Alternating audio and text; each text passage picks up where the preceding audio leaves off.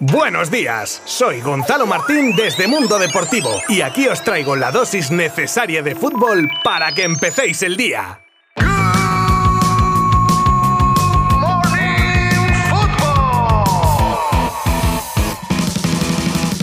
Muy buenas a todo el mundo. ¿Qué tal ese fin de semana? Bueno, espero que bien. Ya sabéis que aquí os voy a contar lo más destacado del mundo del fútbol, pero es que hemos tenido una cantidad de deporte este fin de semana. Por supuesto, os animo a que echéis un vistazo a mundodeportivo.com, donde tendréis todo, todo, todo, todo lo que ha pasado estos días. Yo me voy a ir centrando ya que es lunes para todos y siempre cuesta arrancar. Pero bueno, hemos tenido derby madrileño ayer entre Atlético y Real Madrid, sobre el que hablaremos en breve al igual que actualizar los puestos calientes de la clasificación. Os contaré la situación del jugador del Leeds, Rafinha, en su equipo, que ahora mismo está en descenso y veremos qué pasa. Palabras también muy importantes de dos figuras del fútbol francés y alemán sobre los futuros de Mbappé y Haaland, que es casi inminente. El importante recorte de salarios que se prevé en el Manchester United tras no clasificarse para Champions, Morbo en la última jornada de la primera Iberdrola con Barça y Madrid como protagonistas y muchas más cosas en este inicio de semana de Good Morning fútbol. Os habla Gonzalo Martín desde Mundo Deportivo. ¡Comenzamos! Pues se acababa la duda ya sobre el pasillo del Atlético de Madrid con lo que todos ya nos imaginábamos, vamos, que no se hizo. Pero al margen de mi opinión personal, ¿qué queréis que os diga? Allá cada uno. En lo meramente futbolístico, pues eh, imaginaos, Ancelotti hizo un montón de rotaciones y se veía claramente quién se estaba jugando algo en el partido. Consecuencia, un Atlético de Madrid superior en el cómputo global que cerraba el partido con un gol de Carrasco de penalti antes del descanso y que tuvieron que defenderlo hasta el último minuto tras fallar varias ocasiones que pudieron ser y tener un arreón final los blancos para empatar que finalmente no se produjo. Ancelotti al término del partido habla de la importancia del aspecto psicológico en un encuentro así y de dar descanso a los menos habituales. En este tipo de partido el aspecto mental es muy, es muy, muy importante, a veces es determinante. Y naturalmente, obviamente, Atlético tenía en este sentido a ventaja, ¿no? es, es normal. Necesitábamos dar descanso a los que estaban cansados, necesitábamos evitar problemas problemas. La prioridad son dar minuto a los que tenían menos y va a ser así también en los próximos partidos. Por su parte, Simeone alababa la creación de oportunidades de su equipo y de frenar a un rival como el Madrid. Me quedo absolutamente con la forma de cómo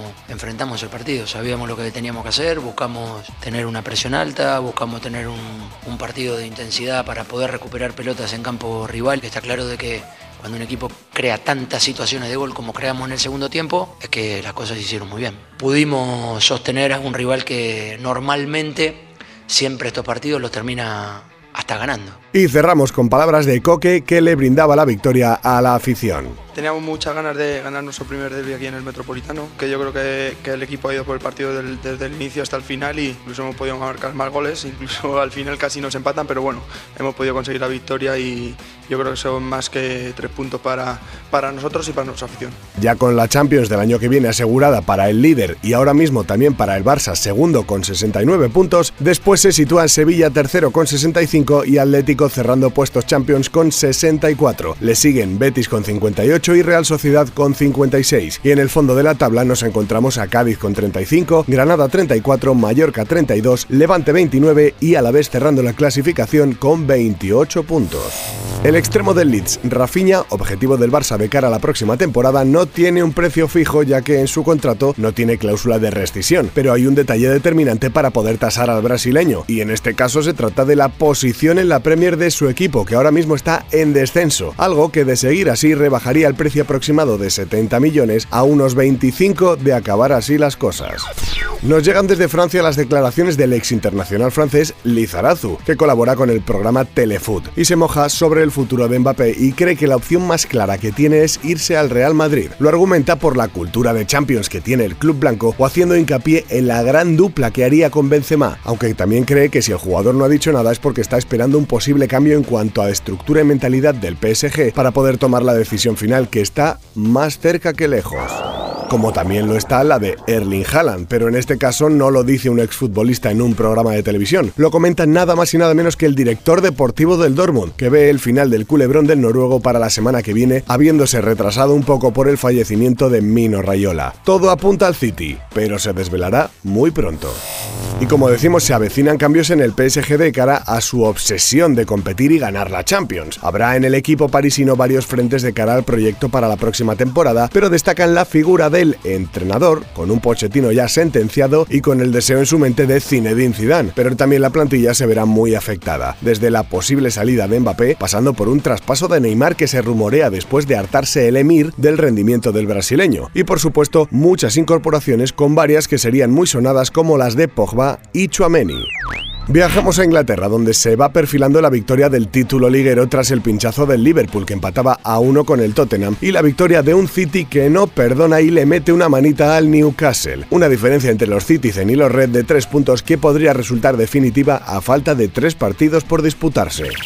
Temporada ciega la del Manchester United, sin duda, que se ha quedado fuera de puestos Champions y se ha liado una buena, porque no solo es el desastre deportivo, ya que habrá consecuencias económicas por la estructura del club de protección por no entrar en Champions, lo que reducirá en hasta un 25% el salario de los jugadores por no cumplir su objetivo. Ya lo podían copiar eso otros clubes. Evidentemente, los más afectados serán pues los que más cobran, que seguirán siendo los mejor pagados, pero en menor cantidad. Cristiano pasaría, por ejemplo, de 380 mil libras semanales a 288.000. Y me muerdo la lengua para no hacer una valoración al respecto. Hace tiempo que os comentaba en una de esas noticias sobre diferentes jugadores en los que estaría interesado el Real Madrid para su futuro, que uno de ellos era Yuri Tielemans, centrocampista belga de 25 años de Leicester. Pues ahora se dice que el Arsenal habría adelantado por la derecha y sin intermitente al Madrid en la carrera por hacerse con él, que tiene un precio que ronda los 50 millones. Y cerramos hoy con el curioso aliado que necesita el Real Madrid femenino para conseguir acceder a la Champions de la próxima temporada. Y no es otro que el Fútbol Club Barcelona. Las campeonas de liga tienen en su mano, siempre que el Real Madrid haga los deberes y gane en la última jornada al Villarreal, que las blancas se clasifiquen para Champions si ganan al Atlético de Madrid. El morbo está servido en la última jornada de la primera Iberdrola.